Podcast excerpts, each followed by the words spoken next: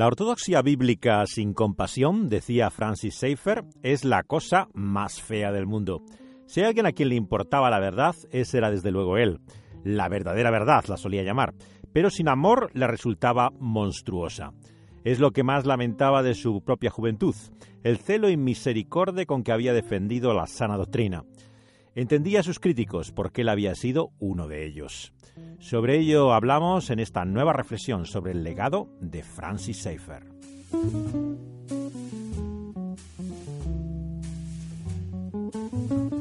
Tras la crisis que le llevó a fundar la comunidad de la BRI el año 55, su antiguo colaborador Carl McIntyre le acusaba nada menos que de comunista. Todo porque había formado una comunidad y que para él sonaba a comunismo.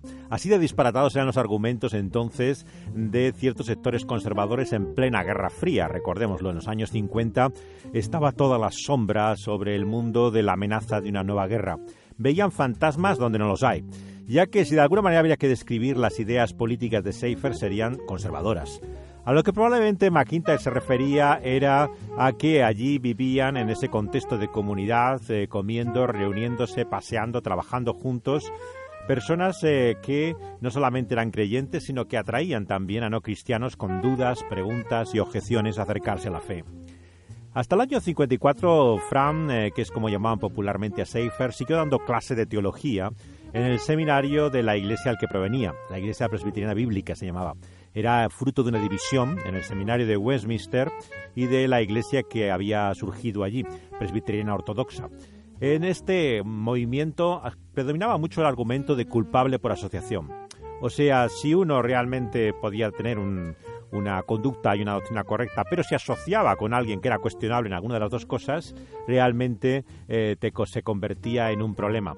El conflicto estalló el mensaje de graduación del curso del seminario en el año 54 se llamó Lenguas de Fuego. En él Seifer habló de la necesidad de mantener la verdad por la única fuente de poder que el pueblo de Dios tiene, que es Cristo mismo.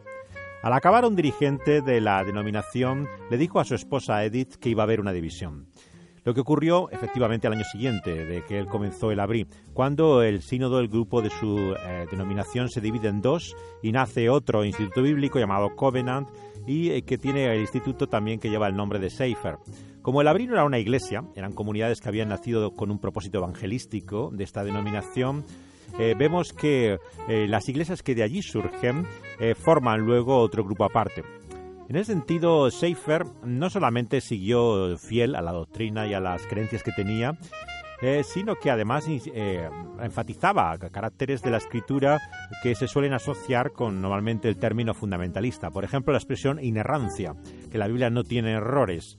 Esto que aparece en el Pacto de Lausanne en el año 74 fue uno de los, eh, de, los temas que discutió Seifer particularmente con aquellos miembros del comité que tenían dudas sobre uso de ese término, que preferían el concepto de infalibilidad, ¿no? que se utilizaba normalmente en las confesiones históricas. Pero él era bastante conservador y insistía mucho en estas cosas. Lo que ocurre es que era una persona muy abierta al mundo él realmente le interesaba la música, las películas, los libros, todo lo que se decía en torno suyo. Y fue sin duda el, el primer cristiano que realmente entiende lo que está produciendo en los años 60, el cambio cultural sin precedentes que se produce. Algunos han despreciado, sin embargo, su respuesta a todo ello como simplista. Les parece superficial, tendenciosa, hay quien dice que es una concatenación de juicios sin fundamento basados en medios verdades, le acusan de de paranoico y realmente eh, no entienden que fundamentalmente Seifer, más que un académico, lo que fuera un evangelista. Su doctorado, de hecho, del año 54 era honorífico, no era algo que él había eh, obtenido por medio de una tesis doctoral. Él nunca pretendió ser especialista en nada. Le interesaba la historia, claro, eh, pero en general, no, lo, no le detalle particular.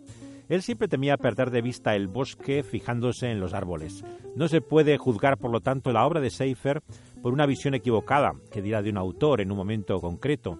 Por ejemplo, se ha hablado mucho de Kierkegaard y se había malentendido él, o de Tomás de Aquino mismo. A él le gustaba citar nombres, pero eso no significaba que él fuera un especialista en ninguno de ellos. Son referencias por las que buscaba identificarse sobre todo con el no creyente. Más que analizar una obra en concreto, él citaba estas referencias para mostrar la conexión que tenía realmente con la cultura en torno suyo. Igualmente, su formación artística también vemos que, por un lado, era clásica, pero al mismo tiempo tenía tal curiosidad ¿no? que era habitual en sus libros encontrar citas de grupos de rock. No era una persona monotemática, le interesaba todo. Él no hablaba de hecho de lo que le gustaba, sino de la cultura que le rodeaba en su sentido más amplio. Y es tal vez la curiosidad esa intelectual la que nos ha dejado como legado. Porque lo malo no es no saber, queridos amigos y oyentes, es no querer saber. Y muchas veces hay gente que es que no es que no tenga conocimiento, es que no le interesa, es otra cosa. Y ese es el problema, tristemente, que tenemos muchos. E, y por esto Schaeffer es siempre un desafío para nosotros, porque para él nada humano le era ajeno. Él por eso rechazaba el calificativo de intelectual. Le preocupaba la vida real, no las discusiones académicas. Él para lo que tenía tiempo era para lo que llamaba las preguntas genuinas, no las excusas que a veces el no creyente eh, muestra en contra de la fe, que son muchas veces eso, excusas. Por otro lado, él siempre rehuyó la superespiritualidad de vivir esa experiencia en la cumbre de la montaña y él no quiso que aquella comunidad, que estaba literalmente en las montañas, fuera un lugar de retiro, donde uno se excluyera del mundo y de la realidad de la vida.